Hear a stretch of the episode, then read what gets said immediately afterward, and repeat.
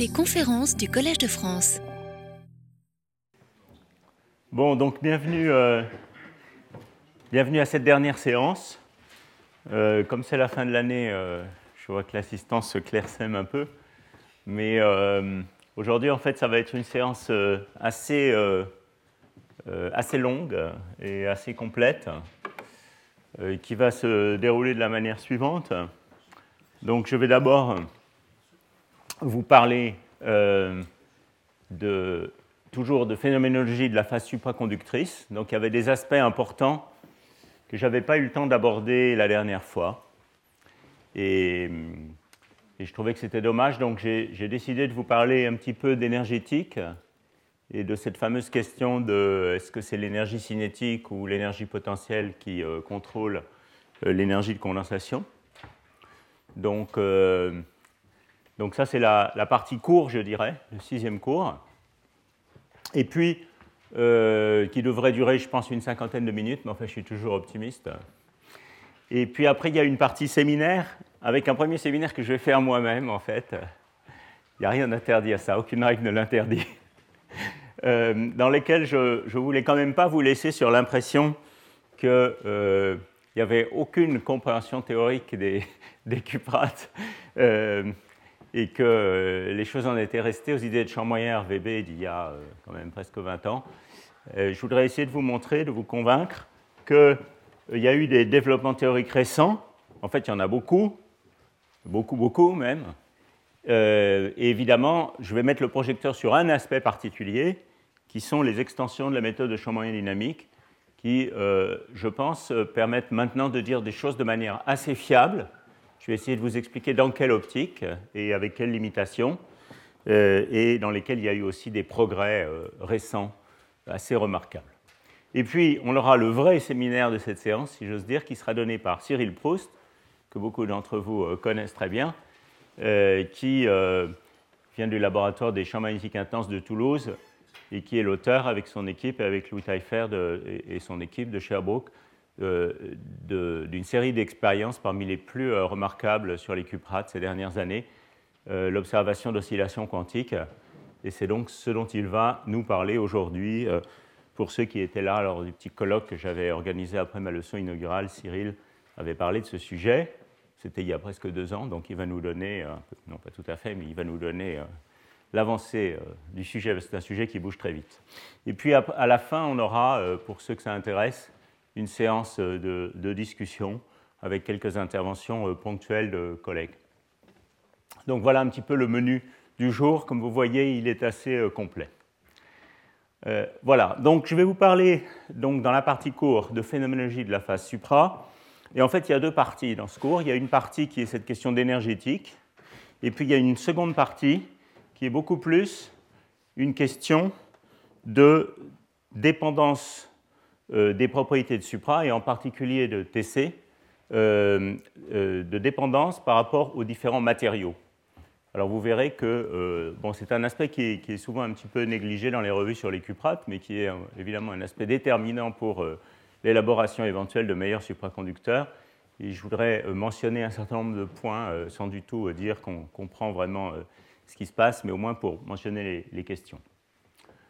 Bon, alors donc énergétique. Alors ce dont je vais vous parler là, c'est euh, deux expériences absolument remarquables à mes yeux, euh, qui euh, ont eu lieu il y a maintenant 8 ans, 7 ou 8 ans, et qui se sont continuées après. D'une part, dans le groupe de Nicole Bontemps à l'ESPCI, donc Andrés Santander, Cardolobo, Nicole sur des échantillons des films que, que Hélène Raffi euh, avait préparés. Hélène Raffi qui est là parmi nous.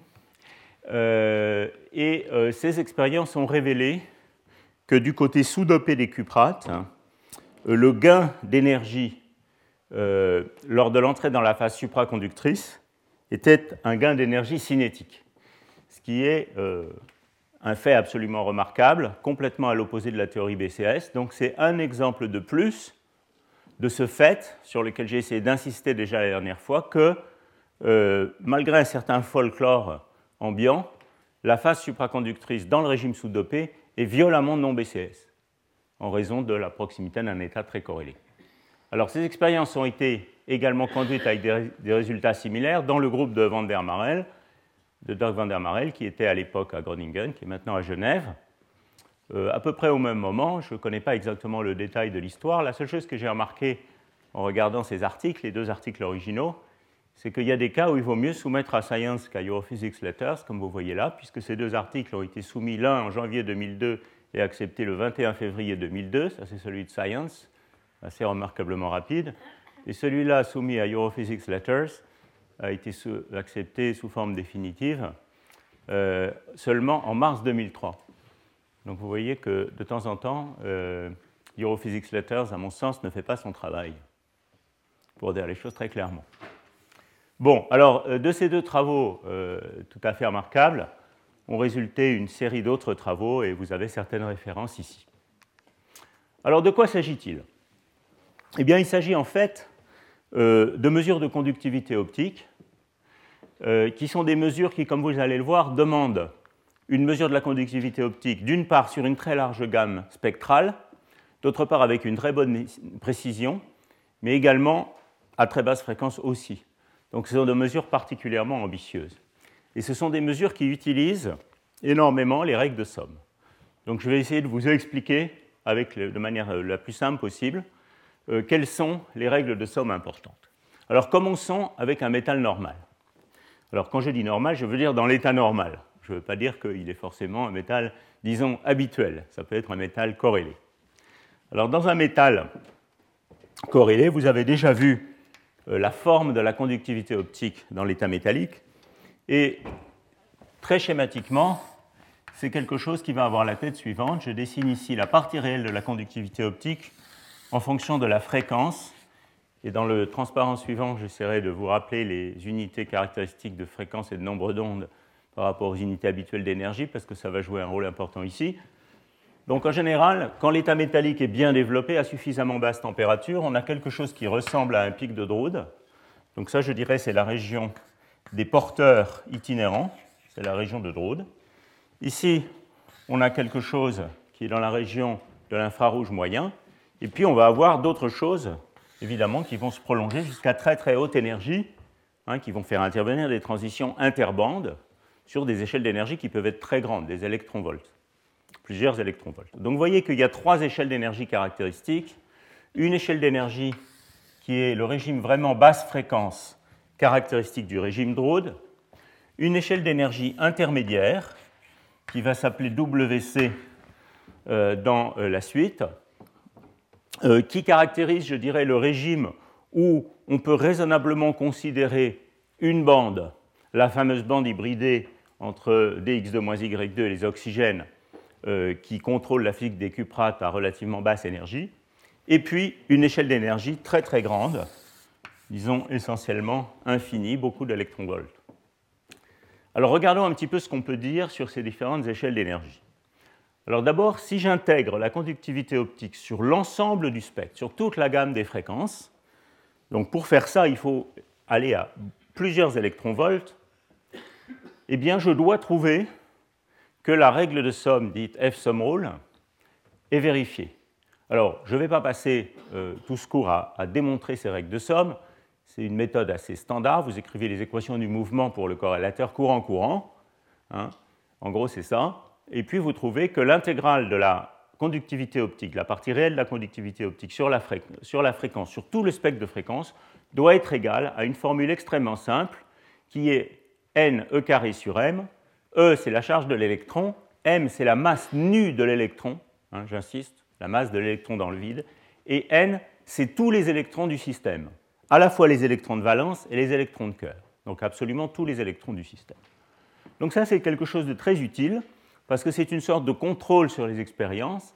Ça vous dit que si vous allez à assez haute fréquence, vous devez retrouver quelque chose qui ne dépend de rien, pas de la température, de rien du tout, qui dépend du nombre total d'électrons dans le système. Bien. Euh, la partie, la conductivité, bien sûr un objet qui a aussi une partie imaginaire, hein, euh, et euh, cette partie imaginaire est reliée à la partie réelle par les relations de dispersion de Kramers-Kronig habituelles. Alors maintenant, on peut aussi démontrer une autre règle de somme, qui est une règle de somme partielle, qui est ce qu'on obtient dans un modèle à une bande, par exemple, comme le modèle de Hubbard, en intégrant, alors dans le modèle de Hubbard, sur une grande échelle de fréquence jusqu'à l'infini, mais dans le cadre d'un vrai solide, en intégrant sur une échelle de fréquence qui est suffisamment grande pour qu'on prenne en compte toute la bande considérée, mais petite par rapport aux transitions interbandes. Hein. c'est ça l'idée. Donc c'est cette échelle W qui est là. Et ce qu'on peut montrer, toujours par les mêmes méthodes hein, d'équation du mouvement, c'est qu'en intégrant la conductivité optique pour une direction de polarisation alpha donnée, disons, sur euh, cette euh, échelle de fréquence plus réduite, on doit trouver quelque chose qui fait intervenir euh, cette quantité. Cette quantité, elle fait intervenir, comme vous voyez, la dérivée seconde de la bande d'énergie fois le nombre d'occupations, c'est-à-dire la valeur moyenne de C croix K, K, à la température considérée, donc à basse température dans l'état fondamental, disons, mais c'est quelque chose qui dépend a priori de la température, plus ou moins fortement. Et euh, pour euh, donner une illustration un peu, un peu, intuitive de cette quantité, vous voyez que si vous avez une euh, bande d'énergie qui est une simple liaison forte avec simplement un saut entre plus proches voisins, eh bien cette dérivée seconde n'est pas différente de la bande elle-même, et donc cette quantité, c'est l'énergie cinétique, à des facteurs près. Alors, on dit toujours que euh, cette règle de somme partielle mesure l'énergie cinétique. Comme vous voyez, ce n'est pas vrai, ce n'est pas tout à fait vrai. Elle mesure cette moyenne de la dérivée seconde de la courbure de bande. Euh, ceci étant dit, dans ces systèmes, comme T' est fini, j'en parlerai tout à l'heure, mais pas extrêmement grand, euh, on peut vérifier que cette intégrale n'est pas très très différente de l'énergie cinétique dans le système. Hein. Donc, en gros, pour résumer, une partie basse fréquence qui est la partie de Drude, une partie fréquence intermédiaire, et on verra comment il faut choisir le cutoff intermédiaire, qui va mesurer, qui va donner accès à quelque chose qui ressemble à l'énergie cinétique des porteurs dans la fameuse bande qui contrôle la physique des cuprates aux énergies intermédiaires, et puis la, F-sum rule qui contrôle l'ensemble du poids spectral, mais qui, euh, qui ne va éventuellement être saturé qu'à très haute fréquence.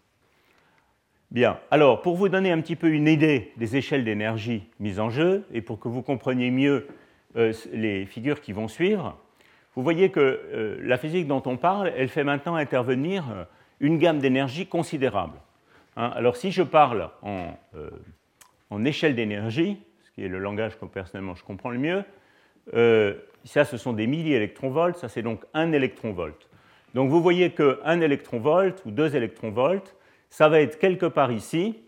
C'est en gros l'échelle d'énergie en dessous de laquelle euh, une description à une borne devient, correcte. Et euh, si je ne vais pas chercher des échelles d'énergie plus grandes, je ne vais pas exciter de transition interbande. Donc c'est une échelle d'énergie qui se situe quelque part entre l'infrarouge moyen et le visible, hein, le visible qui commence euh, autour de 2 EV. Bien. Très loin là-bas, jusque dans l'ultraviolet, c'est une échelle d'énergie très grande où on va voir des transitions euh, interbandes. Et peut-être il faudra intégrer, vous allez le voir, il faudra effectivement intégrer jusqu'à ces échelles d'énergie extrêmément grandes pour saturer la règle de Sommeff. Alors à l'opposé du côté des très basses énergies, vous avez quelque chose comme quelques milliélectronvolts qui sont les ordres de grandeur typiques des gaps. Hein. Et donc ça, c'est dans le régime essentiellement micro-ondes. Hein. Donc vous voyez que pour aller sonder la physique du gap supraconducteur, il faut faire des mesures dans le régime micro-ondes. Alors si je convertis tout ça en nombre d'ondes, hein, c'est-à-dire en centimètres moins 1, euh, alors il y a quelque chose de très important, c'est que 8000 centimètres moins 1, c'est 1 EV.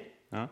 et donc euh, on parle ici euh, de la physique, disons, de l'énergie d'appariement, qui est quelque chose autour de 10 à, à 50 centimètres moins 1 un électronvolt, donc ce W, ça va être quelque chose autour de 8000 cm-1.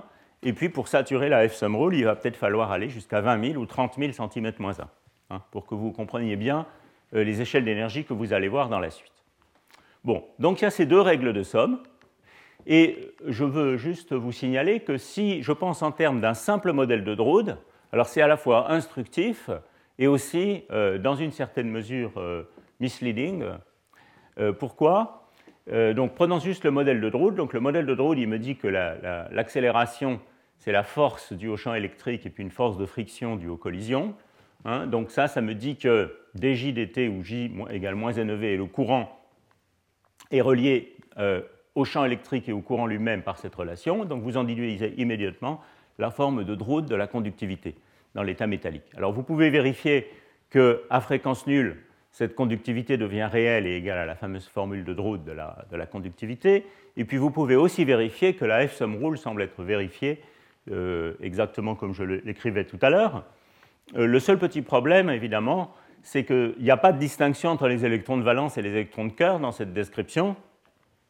Et la seule structure qui apparaît dans cette description de Drude, disons, c'est euh, le pic de Drude de basse fréquence. Bon, mais euh, disons, c'est quelque chose d'illustratif et c'est pour ça que euh, je vous l'ai mis ici. Et puis ça va nous servir aussi quand on va entrer dans l'état supra. Bon, alors que se passe-t-il précisément? À quoi s'attend-on quand on entre dans l'état supraconducteur? Bon, ben, Vous pouvez refaire le même, euh, la même petite équation du mouvement pour, pour le courant, hein, dans une description très simple. Maintenant, je vais considérer la partie du supercourant. La partie supercourant, elle n'a pas de dissipation, donc j'enlève le terme en 1 sur taux dans l'équation de Drude. Et donc vous voyez immédiatement à partir de cette relation que maintenant ce qui se passe, c'est que sigma 2 de oméga, donc la partie imaginaire de sigma de oméga, a une forme en 1 sur oméga à basse fréquence, avec un préfacteur qui n'est autre que la densité superfluide, essentiellement, c'est-à-dire ns e carré sur m étoile. Bon, alors ça, ça veut dire que si vous passez à la partie réelle, ce 1 sur oméga doit donner une fonction delta, hein, puisque 1 sur oméga plus i epsilon, c'est 1 sur oméga moins i pi delta. Donc, on doit avoir une fonction delta avec un coefficient ici qui est précisément la densité, euh, la, fraction condensée. Donc, quand je passe dans l'état superfluide, ce qui va se passer, c'est que on va avoir une déplétion. dans un supraconducteur normal, je vais essayer de vous faire le dessin ici, dans un supraconducteur conventionnel, ce qui va se passer, c'est qu'on a en gros une forme de Drude gentille de la conductivité optique dans l'état normal. Et puis quand on passe dans l'état supraconducteur, typiquement dans un supra-BCS, eh bien, la conductivité optique baisse à toute fréquence finie. On a quelque chose comme ça, hein, qui va finir par rejoindre la conductivité de l'état normal à très haute fréquence. Et tout le poids spectral que vous avez perdu ici en passant dans l'état supraconducteur se retrouve dans la fonction delta qui est liée au condensat. Voilà ce qui se passe, typiquement dans un supraconducteur conventionnel. Alors, il existe une généralisation de la F-sum rule dans la phase supraconductrice. Dans ce contexte, elle s'appelle la règle de somme de Ferrel-Glover-Tinkham, qui vous dit que l'intégrale de la partie réelle de la conductivité optique, intégrale qui commence à 0 ici, qui contient donc en particulier la contribution du pic delta, est égale à ρ s plus l'intégrale de la partie régulière, et tout ça doit être égal à n2 sur, sur m, comme avant. Hein. Et de nouveau, si vous intégrez jusqu'à l'infini, ça doit compter tout le monde.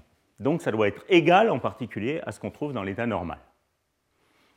Ce qui veut dire que si euh, le passage dans l'état supra se traduit par ce simple changement-là, dans un cas très simple, eh bien la somme de l'air rouge plus du pic doit être égale à l'air blanche. Voilà.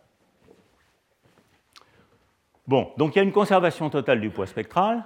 En général, dans les supra-BCS, l'échelle d'énergie où il suffit d'aller, vous voyez ici, assurer la règle FGT, la règle de somme FGT, c'est en gros empiriquement à peu près 4 fois le gap.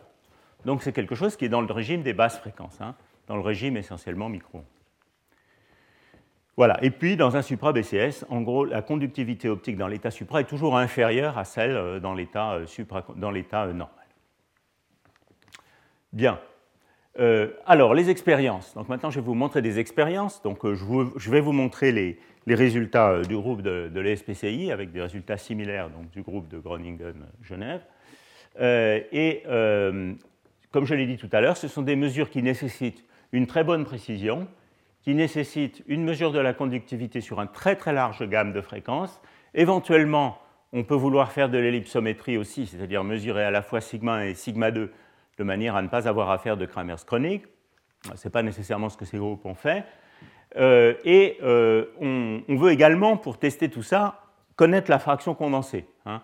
Donc la fraction condensée, c'est quelque chose qu'on peut obtenir en faisant des mesures de précision dans le régime basse fréquence et en regardant la partie réelle de la permittivité diélectrique qui est reliée à la partie imaginaire du sigma. On a vu tout à l'heure que la partie imaginaire du sigma, elle était en ρs sur oméga.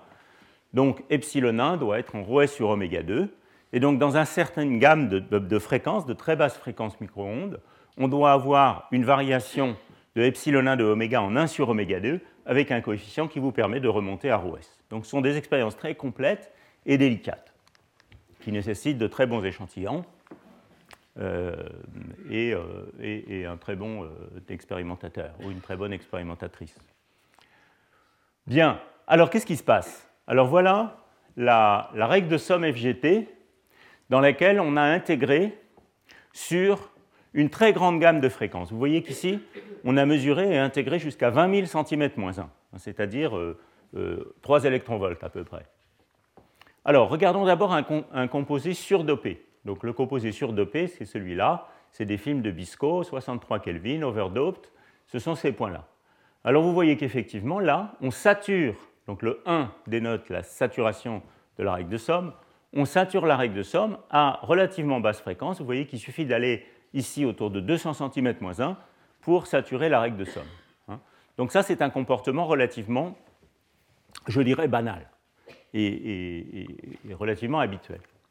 En revanche, si vous allez sur un composé sous-dopé, donc ici des films à 70 K mais du côté gauche du dôme, alors vous voyez une chose absolument extraordinaire, qui est cette courbe ici, qui est que pour saturer la règle de somme, il faut aller jusqu'à des énergies de l'ordre de plusieurs électronvolts, 20 000 cm-1 dans ce cas-là.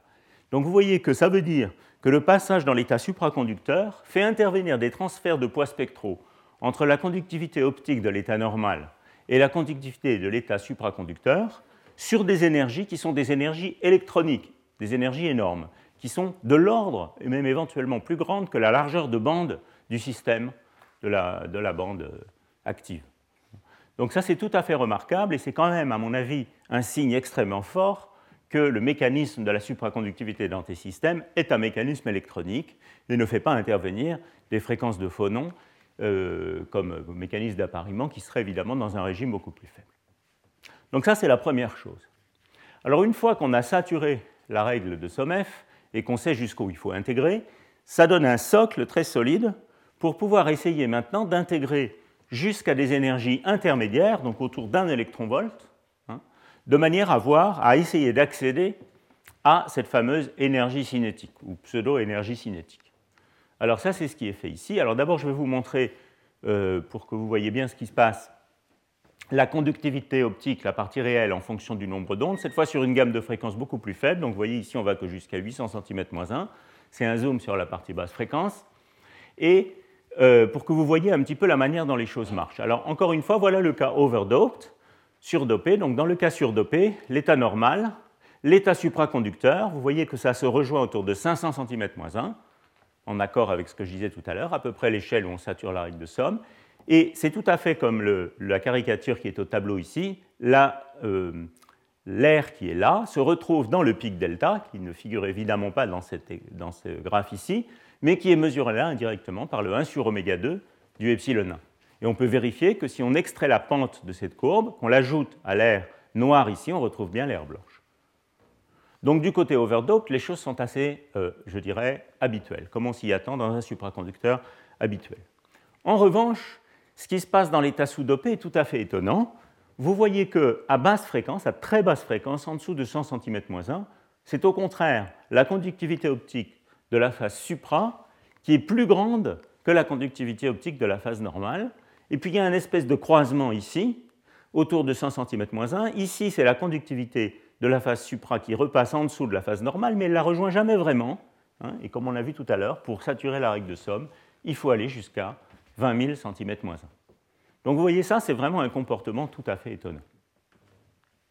Alors on peut essayer de regarder cette règle de somme partielle, c'est le transparent suivant, et voilà ce qui se passe. Alors ce n'est pas forcément des courbes qui sont très faciles à lire, je vais essayer de vous expliquer comment ça marche.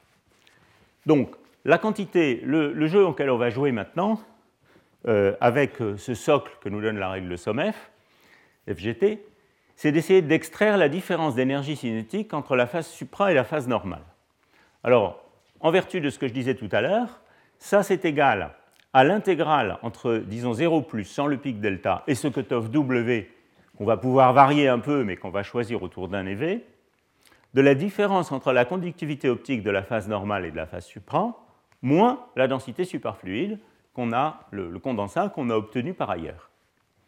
Alors, si cette quantité est négative, euh, on est dans un régime, je dirais, euh, comparable à la théorie BCS, où la transition dans la phase supraconductrice se fait par perte d'énergie cinétique, ce qui n'est pas quelque chose de forcément très intuitif. En général, on a peut-être l'impression que quand on entre dans la phase supra, les électrons vont plus vite ou je ne sais pas quoi, mais ce n'est pas vrai. Quand on entre dans la phase supra, ce qu'on gagne, c'est de l'énergie de corrélation, de l'énergie potentielle. On peut faire un petit calcul dans la théorie BCS, c'est très simple, il est représenté ici. Vous voyez ça, c'est l'énergie cinétique dans une simple théorie BCS, avec un gap D-wave ici. Et vous voyez que l'énergie cinétique décroît, et puis hop, elle remonte en dessous de TC. Donc l'énergie de condensation, le fameux delta carré sur EF de la théorie BCS, est essentiellement gagnée par de l'énergie potentielle. Bon, alors, ça, ça veut dire que dans une situation comme ça, cette quantité doit être négative. Autrement dit, la différence des airs entre l'état normal et l'état supra doit être inférieure à OS. Et euh, c'est ce qui se passe ici. Et en fait, c'est présent dans ces données, même si euh, euh, dans cet article, ça n'avait pas vraiment été souligné. Si vous prolongez ici, vous voyez ici c'est TC, si vous regardez la différence entre cette valeur et celle qu'on obtient ici, vous observerez que cette valeur est très légèrement inférieure à cette valeur noire. Alors ça, ça a été regardé dans un papier un peu plus tard, où le, régime surdopé a été regardé plus précisément. Et donc, ça veut dire que cette quantité est effectivement négative. Hein. Ce qui est représenté ici, c'est euh, cette euh, intégrale du poids spectral pour l'état normal, ici pour l'état supra sans rajouter le ρs, et les points ouverts ici, c'est dans l'état supra en rajoutant le ρs. Donc ce que vous devez comparer, c'est en gros si, quand je passe ici, je monte ou je descends. Et c'est ça qui me dit si ce signal est négatif ou positif. Donc là, en fait, il est très légèrement négatif et c'est en accord avec le fait qu'on a un gain d'énergie cinétique dans le régime surdopé. Un gain d'énergie potentielle, pardon, dans le régime surdopé. Par contre, ici, l'effet est extrêmement clair. Vous voyez que clairement, quand on rentre dans l'état supraconducteur, eh bien, on arrive à une valeur qui est plus grande que cette valeur-là.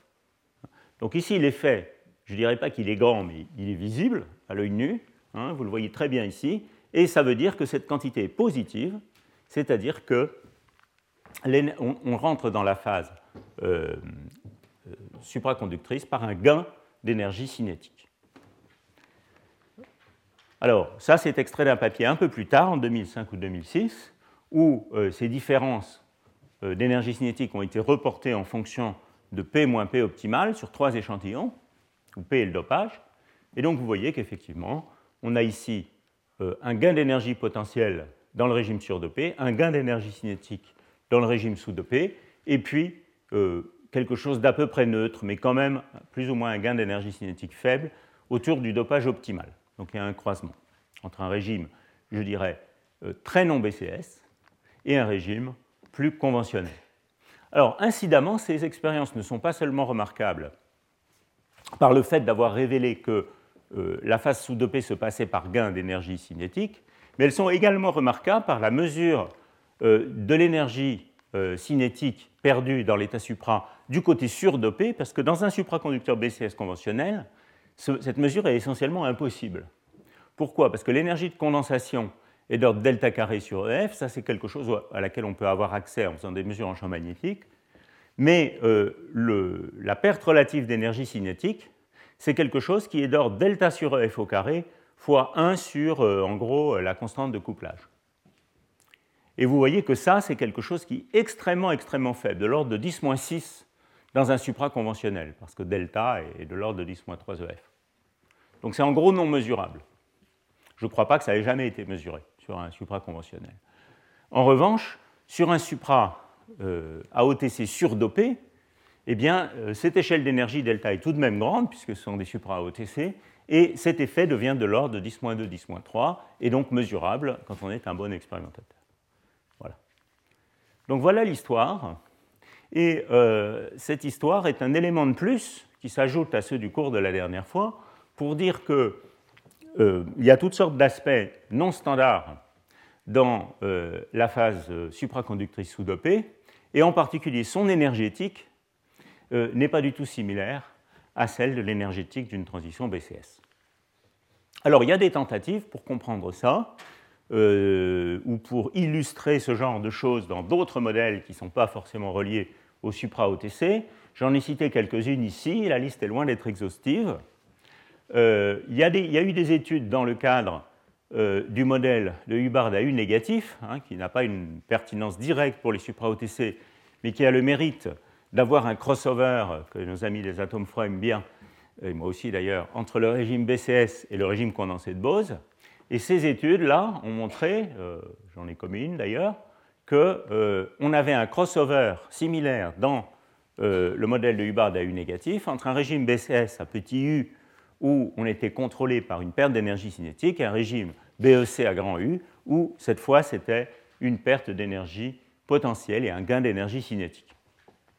Il y a eu aussi des modèles, des études de ce type plus directement, euh, ayant une pertinence plus directe pour les supra-OTC, en particulier cet article, qui est une collaboration entre le groupe de Genève de Dirk van der Marel et euh, le groupe de Kotler et Howley à Rutgers, où dans le cadre d'études de type cluster des MFT, un peu du type de celle dont je vais parler dans le séminaire sur le modèle TJ, ils ont montré qu'on pouvait probablement comprendre ce phénomène euh, dans le régime sous-dopé enfin tout au moins reproduire ce phénomène dans des calculs numériques. Bon, il y a certainement plein d'autres références que je n'ai pas citées, c'était juste pour vous donner quelques pistes. Voilà, donc ça, ça clôt euh, l'aspect énergétique de la transition et ça clôt aussi euh, la phénoménologie, je dirais, de, de, la phase supraconductrice pour ce qui est de, ces caractéristiques physiques générales, pas directement reliées à des propriétés spécifiques des matériaux. Et ce que je vais faire maintenant dans la deuxième demi-heure, c'est vous parler plus d'aspects matériaux. Comment, euh, euh, quelles sont les choses qu'on peut dire ou qu'on ne peut pas dire, ou qu'on comprend ou qu'on ne comprend pas, sur les dépendances de TC, par exemple, dans les différentes caractéristiques des matériaux. Bon, alors un premier aspect qui est très frappant, dans la physique des cuprates, et je crois qu'on comprend à peu près, donc ça c'est bien, euh, c'est l'influence du nombre de plans, de plans cuivre-oxygène. Alors il est bien connu euh, que, euh, bien connu par ceux qui le connaissent bien, comme dit toujours Bill Phillips, que la température critique dépend du nombre de plans, et que plus on augmente le nombre de plans, plus TC augmente. Malheureusement, comme les meilleures choses ont une fin, ça a une limite, euh, la température critique des systèmes à deux plans est plus grande que celle des systèmes à un plan. À trois plans, on augmente encore. Et puis quand on passe trois plans, empiriquement, pour tous les matériaux, eh bien TC redescend, malheureusement. Pour des raisons que je vais essayer d'expliquer plus tard. Alors voilà un exemple. Donc c'est les composés au mercure, avec lesquels vous êtes désormais bien familiers. Euh, mercure 1201, un seul plan. Mercure 1212, deux plans, séparés toujours par les réservoirs de charge. Mercure 1223, trois plans, séparés par les réservoirs de charge, etc. Et ça, c'est la température critique en fonction du nombre de plans pour les mercures. Donc, euh, disons autour de 95 K pour les systèmes à un plan, autour de 125 K pour les systèmes à deux plans. Ça culmine autour de 135, et puis là, malheureusement, ça redescend. Alors, pourquoi un tel comportement? Dans un premier temps, je vais essayer de vous montrer qu'on peut comprendre pourquoi on a cette montée. Et puis, ça, c'est des raisons très fondamentales qui sont liées à la faiblesse de la rigidité de phase, et la faiblesse de la densité superfluide. Et puis pourquoi ça redescend ici? C'est malheureusement des raisons qui sont liées au dopage inhomogène dans ces matériaux. Donc, dépendance de TC dans le nombre de plans. Alors là, je me suis beaucoup inspiré d'une très jolie discussion qui est dans cet article de revue de Patrick Lee, à laquelle j'ai déjà fait référence plusieurs fois dans ce cours, et en particulier dans le cours sur RVB. Et donc l'idée est la suivante. Vous vous souvenez que on avait vu au cours précédent que cet état supraconducteur, il est caractérisé par une rigidité de phase, euh, c'est-à-dire le terme qui est euh, le coefficient du gradient état carré dans la, théorie euh, effective du système, qui est très faible. Hein. donc il est facile de créer des fluctuations de phase dans cette phase sous-dopée des cuprates. Et c'est même, comme on l'a vu au cours des séminaires, une discussion de savoir quelle est l'importance de ces fluctuations de phase, y compris au-dessus de TC donc on a une rigidité de phase faible. Tout ça vient du fait que la densité suprafluide est faible. Elle est proportionnelle à peu près à Tc, au nombre de, de trous. Comme on l'a vu, c'est le, fameux plot, euh, la fameuse loi d'Uemura euh, que j'ai décrite, euh, je ne sais plus quand, mais plus, plutôt dans ce cours. Bon, alors on a donc cette rigidité de phase très faible, Et on s'attend évidemment à ce que la température, là, on est dans un système bidimensionnel ou quasi bidimensionnel, donc on s'attend à ce que la transition supraconductrice soit une transition de type BKT, de type Berezinski-Kosterlitz-Taules, si le système était strictement 2D, avec un petit effet d'ordre 3D qui va monter un peu la TC par rapport à l'estimation BKT. Donc considérons pour l'instant que le système est purement 2D et écrivons le critère de transition BKT. Alors ce critère, il, a le mérite d'être complètement universel, donc ça c'est très agréable, et il est écrit ici 8 sur pi KTC doit être égal à 4 fois la rigidité de phase. Bon, ça, ça résulte de l'étude du modèle XY à deux dimensions. C'est écrit dans l'étape de la loi, euh, c'est la tension Kosterlitz-Taules. Voilà. Alors vous voyez ce qui va se passer, c'est que euh, cette rigidité de phase est, relativement faible parce que euh, la densité suprafluide est faible. Alors il n'y a pas seulement cet effet-là. Hein, donc ce genre d'idée euh, remonte à l'article d'Emeric Ivelson, hein, qui avait été parmi les premiers, peut-être les premiers, à souligner la faiblesse de ce module de rigidité de phase. Mais en fait, comme euh, Patrick le, discute dans cet article-là, il n'y a pas seulement cet effet qui est important pour comprendre TC, il y a aussi le fait que TC, euh, ce n'est pas T égale 0, et donc on a excité des quasi-particules qui sont facilement excitables dans l'état supra-D, ce sont les fameuses quasi-particules nodales dont j'ai beaucoup parlé euh, au cours précédent. Et en fait, vous allez voir que les deux effets sont importants pour comprendre quantitativement ce TC. Alors il y a un dernier élément qu'il faut ajouter, c'est qu'est-ce qu'il faut mettre ici pour déterminer TC Est-ce qu'il faut mettre la densité superfluide dans un plan ou est-ce qu'il faut mettre la densité superfluide dans un bloc de n plans en fait, on peut voir que euh, dans ces systèmes biplans ou triplans, il y a un très très fort couplage Josephson de la phase entre plans voisins. Donc les phases ne fluctuent pas euh, de plan à plan dans, un même, dans une même bicouche ou tricouche. Les phases sont bloquées. Il y a différentes expériences qui permettent de se rendre compte de ça. Et donc en fait, eh bien, ici, il y a un facteur n. Et c'est ça, en gros, euh, l'effet qui euh, est responsable de l'augmentation euh, de l'ATC quand on augmente le nombre de plans. ce critère, vous voyez, il nous dit que la température critique est en gros gouvernée par la faiblesse de la rigidité de phase. Hein, et que la transition entre l'état supraconducteur et l'état normal, ce n'est pas une perte d'amplitude, ce n'est pas le gap qui tend vers zéro, c'est contrôlé par la rigidité de phase. Donc si on augmente cette rigidité de phase, parce qu'on bloque les plans entre eux, dans une bicouche ou une tricouche, ben, on augmente TC. C'est ça l'effet physique. Alors on peut raffiner un peu tout ça.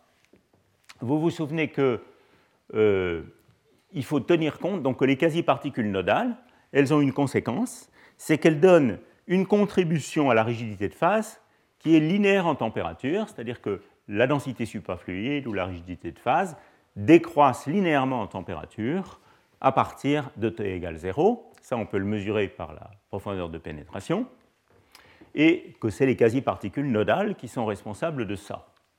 Avec une pente dont j'ai beaucoup parlé la dernière fois, qui est en gros indépendante du dopage, au moins dans un large régime de dopage. Donc voyez le dessin qu'il faut faire. Il faut dessiner ici euh, la rigidité de phase Ks, ou disons ce coefficient ici, euh, la densité superfluide fois h bar carré sur m, étoile, euh, en fonction de la température. Hein, donc ça, c'est la valeur de température nulle qui est faible à cause du fait qu'on a peu de porteurs de charge, mais en plus, elle est diminuée par l'effet thermique, donc il y a les deux effets. Et il faut intersecter cette courbe avec la courbe rouge ici, qui est simplement 8 sur pi fois t. Hein, pour avoir le critère 8 sur pi fois t égale t θ, qui est le critère de tout à l'heure. Alors vous voyez que si je regarde ce matériau, qui est un, bismuth de 2,1 sous-dopé, ça ce sont des mesures, des mesures de cette euh, densité suprafluide, des mesures micro-ondes en fonction de la température. Vous voyez que si j'intersecte les mesures avec ça, je trouve un point d'intersection qui est autour de 60 Kelvin. Et la température critique de ce matériau est 74 K. Ça marche pas trop mal du tout. Et pourquoi euh, cette différence entre 60 K et 74 K?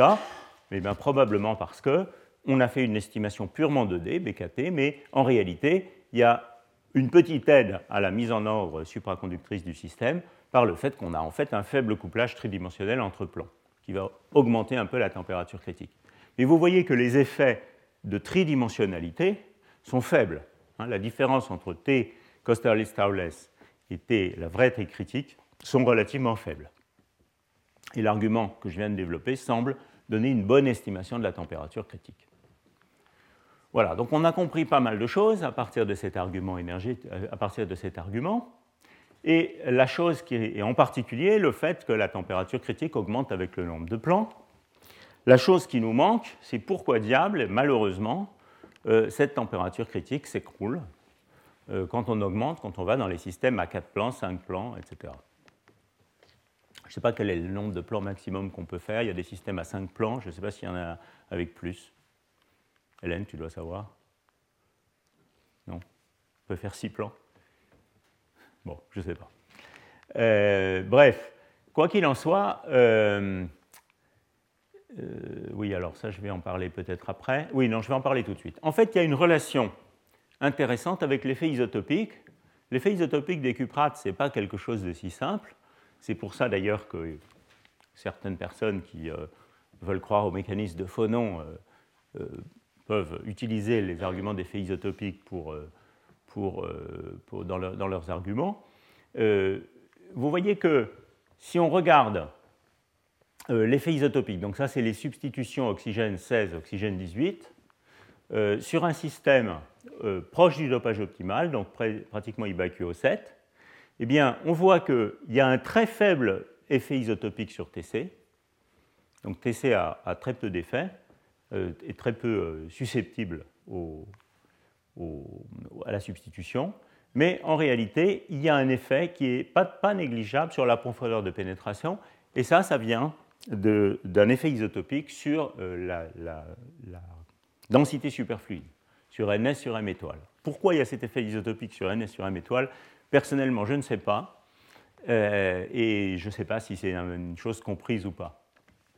En revanche, si vous regardez un composé sous-dopé, alors, donc, euh, pourriez me dire, bon, mais euh, on vient d'expliquer que TC était déterminé par la rigidité de phase, donc pourquoi est-ce que l'un ne va pas avec l'autre Mais c'est parce que là, on est au dopage optimal. Au dopage optimal, cet argument que j'ai développé n'est plus vraiment correct. La transition n'est plus pilotée par les fluctuations de phase, par la, souplesse de la phase. En revanche, si je vais dans un régime sous-dopé, je dois voir que les deux vont ensemble et effectivement, il y a un effet isotopique fort enfin fort, relativement fort, 2-3% sur la profondeur de pénétration, donc sur la rigidité de phase, mais il y a aussi un effet isotopique pas négligeable, autour de 1% et quelques, sur TC, en accord avec, euh, avec l'argument précédent. Donc une interprétation possible de ces expériences, c'est que l'effet isotopique existe dans les régimes sous-dopés, mais ce n'est pas un effet isotopique euh, sur TC, c'est un effet isotopique indirect sur la densité superfluide, et ça n'a rien à voir avec euh, un mécanisme de faune. Bon, alors je reviens à ma question de qu'est-ce qui se passe pour plus que trois plans. Alors là, c'est un effet de matériaux, un effet chimique, disons, qui est qu'on peut montrer expérimentalement que quand on a des systèmes à plus de trois plans, le dopage est inhomogène et euh, les plans euh, internes, c'est-à-dire quand on a trois plans, celui du milieu, euh, devient sous-dopé, ce qui évidemment détériore la température critique. Alors ça, c'est quelque chose qu'on peut montrer grâce à la RMN, qui, euh, comme nous le rappelle Henri, est une sonde locale. Donc on peut faire des, des microsondes, euh, les regarder les noyaux dans chacun des plans et remonter comme ça au dopage dans chaque plan. en calibrant par exemple par rapport à la température caractéristique où le night shift s'écroule comme on l'a vu euh, lors du premier séminaire sur le sujet. Alors ça, c'est une type d'expérience qui a été faite très tôt ici à l'ESPCI par Arlette Trockiner, et puis qui a été répétée euh, dans pas mal d'endroits.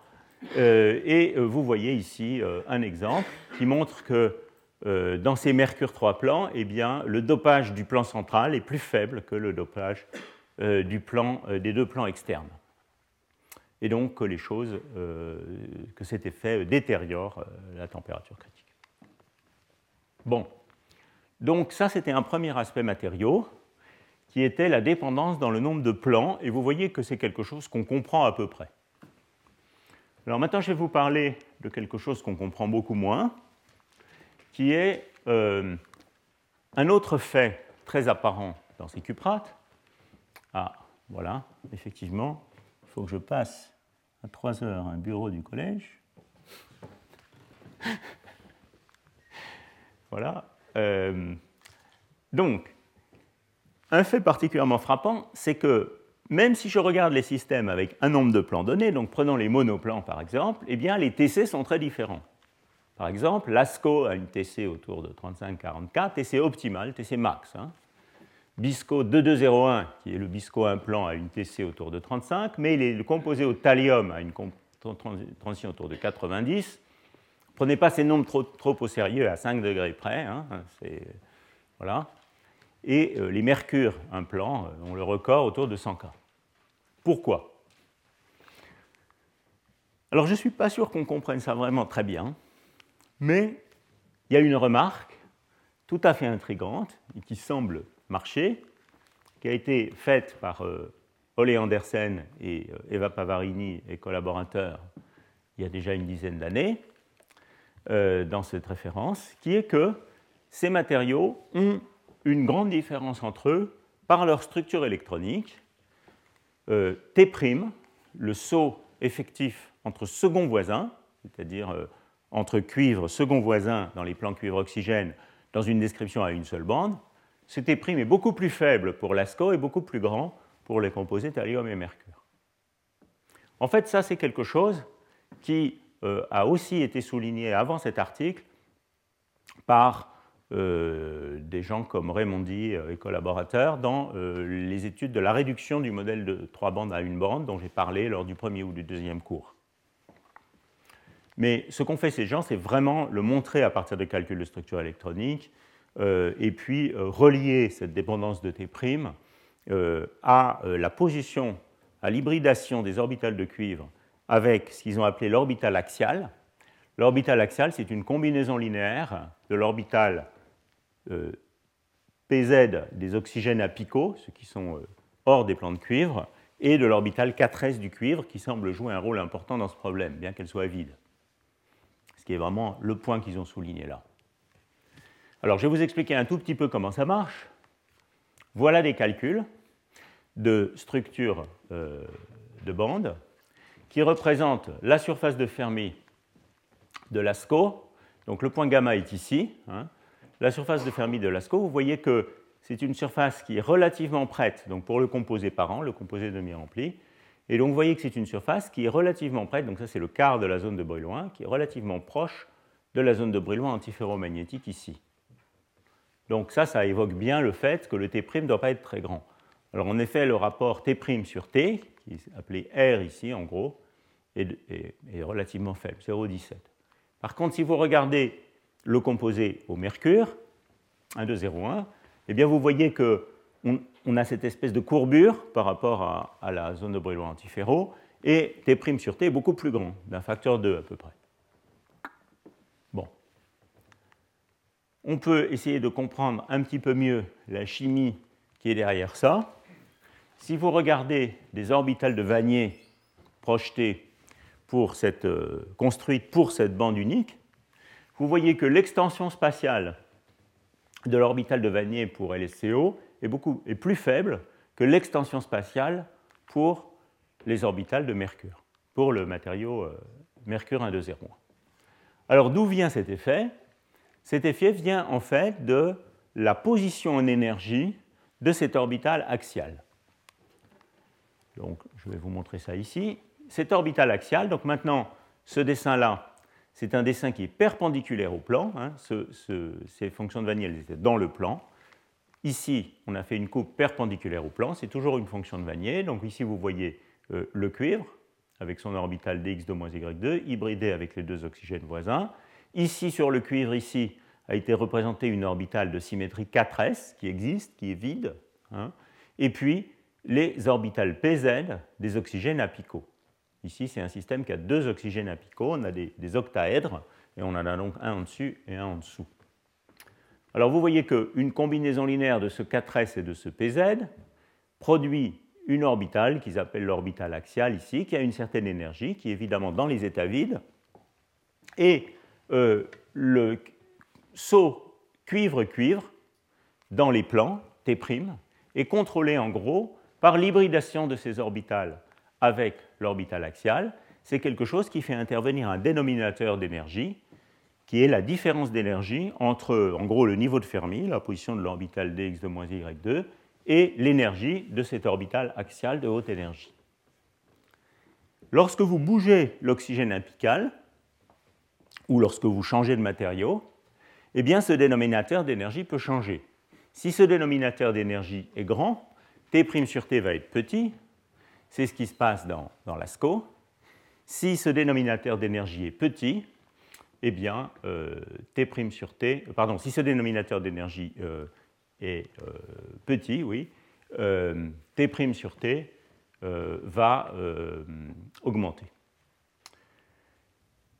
Donc, ce qui se passe ici, vous voyez, c'est que la surface de Fermi de Lascaux est beaucoup plus proche du carré, hein, de la zone de brûlement antiferro. La surface de Fermi du Mercure est beaucoup plus comme ça, c'est-à-dire c'est presque un cercle centré au point pipi.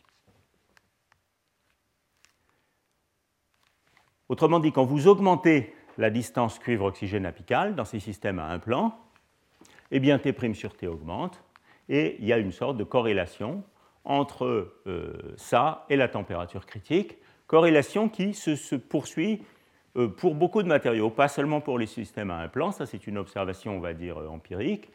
Euh, ce graphe est un peu compliqué parce qu'il représente différents types d'orbitales. Il y a l'orbitale la moins liante, l'orbitale la plus liante dans ces systèmes à plusieurs plans, mais en gros, ce que vous devez voir, c'est qu'il y a ici une tendance générale entre le TC max d'une série donnée et le R. Donc ça, c'est le point que ces gens faisaient dans cet article. Bien, euh, est-ce que ça c'est supporté par les expériences? Parce qu'a priori, euh, on peut faire des expériences de photoémission qui vont directement nous montrer euh, la surface de Fermi hein, et voir si effectivement il est vrai que les mercures ont été pris sur T plus grands. Alors oui, la réponse est oui. ici, ce sont des mesures expérimentales, par exemple ici des mesures d'ARPES, en fait je crois les seules que je connais sur Mercure 1201, qui vous montrent, comme vous le voyez ici, cette surface de Fermi très très, euh, très courbé. Hein. Ici, ça serait euh, le point gamma, et vous voyez que c'est presque un cercle autour du point pipi. Et ici, on représente cette fois un graphe, je dirais, expérimental, où on a le TC max de différents matériaux en fonction du T' sur T, extrait de fils de mesure d'Arpès. Donc ça semble marcher assez bien. Et je crois quand même raisonnable de dire que euh, notre compréhension théorique de cet aspect-là, c'est-à-dire pourquoi quand on augmente... D'abord, est-ce que cette corrélation est vraiment pertinente? Est-ce que c'est ça qu'il faut regarder? Ce n'est pas évident, hein, il y a d'autres paramètres. Ce n'est pas sûr que ce soit ça qu'il faille regarder. Mais euh, est-ce qu'il est vrai que la supra, euh, disons dans une description de type modèle à une bande, TT', est-ce qu'il est vrai que la supra est, est renforcée par, en augmentant T', je crois raisonnable de dire qu'il n'y a pas de consensus sur ce sujet actuellement, même s'il y a des études qui ont été faites. Euh, j'en cite, euh, est-ce que j'en cite quelques-unes ici? Oui, je pensais en citer. Bon, j'en sais rien, mais euh, il n'y a pas vraiment de, consensus. Autre confirmation expérimentale d'ailleurs, cette fois sur les composés au thallium. les composés au thallium sont les premiers sur lesquels Cyril, tu me contredis si j'ai tort, mais je crois que c'est les premiers sur lesquels les mesures d'oscillation quantique ont été faites. Comment? Les deuxièmes. Bon, les deuxièmes. Mais euh, elles permettent de remonter à une cartographie détaillée de la surface de Fermi et effectivement de vérifier que euh, les valeurs de T' de ces calculs de structure électronique marchent assez bien. Donc, je dirais qu'il y a une espèce d'évidence expérimentale sur ce lien empirique entre TC et T' sur le fait que quand on a un système où euh, les oxygènes apicaux euh, sont plus loin, eh bien, on a euh, une température critique plus élevée, mais il n'est pas clair que l'origine vraiment physique de ce phénomène n'est pas claire et on n'a pas vraiment de théorie de ça. Alors, il y a une dernière chose que je vais très brièvement mentionner, mais je n'ai pas beaucoup de temps, qui est assez, euh, je dirais, confuse à mes yeux, qui est que d'autres expériences différentes et avec des effets beaucoup plus petits semblent suggérer une corrélation opposée avec la distance des oxygènes apicaux. Alors ça, ce sont des expériences qui ont fait couler pas mal d'encre. C'est une très jolie manip de STM du groupe de Davis, qui utilise en fait euh, un défaut, je dirais, de BISCO. Dans BISCO, on a euh, des plans cuivre-oxygène dont la maille du réseau est relativement mal adaptée à celle des, des, sandwichs monoxyde entre plans. Et il s'ensuit euh, une modulation des plans cuivre-oxygène, donc le dessin il est là, euh, une, super modulation des, plans cuivre-oxygène qui font une ondulation comme ça. Hein. Donc ça c'est vu, ça c'est l'axe C. Donc vous voyez qu'il y a une modulation de la distance des oxygènes apicaux par rapport au plan. Et ce que ces gens ont fait par STM, c'est une cartographie du gap local, où ils ont montré que, euh, eh bien, euh, il semblait que le gap local augmentait quand on rapprochait les oxygènes. Alors ça, euh, si on le dit de manière naïve, ça semble aller dans le sens opposé à ce que je disais avant. Parce que si on rapproche les oxygènes, par effet électrostatique, ce dénominateur d'énergie va augmenter, donc le T' va diminuer. Donc ça semblerait aller dans le sens opposé de ce que j'ai raconté tout à l'heure.